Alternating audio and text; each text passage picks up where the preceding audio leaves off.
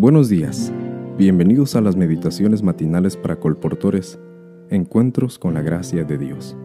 El título para hoy 23 de enero es Para nuestros pastores.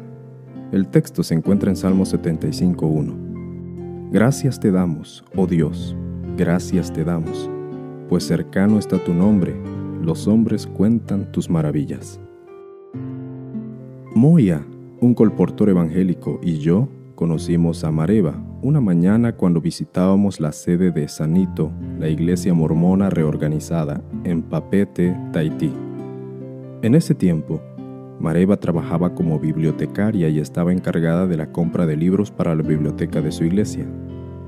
Cuando Moya y yo le presentamos la serie Sami y mis amigos de la Biblia, el rostro de Mareva se iluminó con una sonrisa.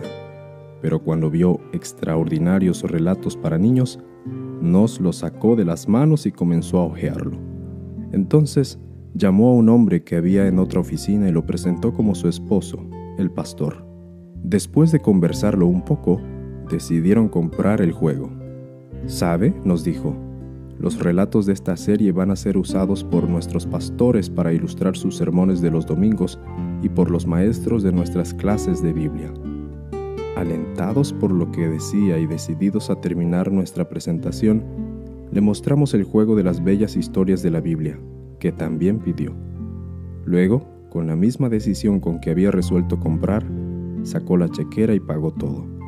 En mi carrera como evangelista de la página impresa, esta era la primera vez en 15 años que alguien había comprado y pagado un total de 1.100 dólares australianos.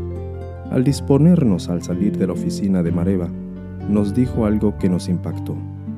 Por largo tiempo estuve esperando ver libros como estos, y ustedes hoy los trajeron todos. Muchas gracias.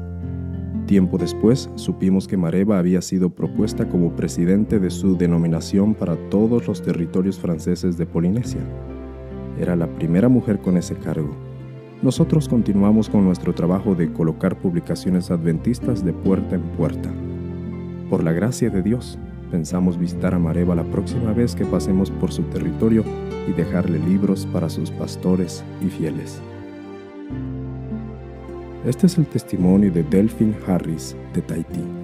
Dios te bendiga este día, querida colportora y querido colportor, y te muestre sus maravillas en tu ministerio. Bendiciones.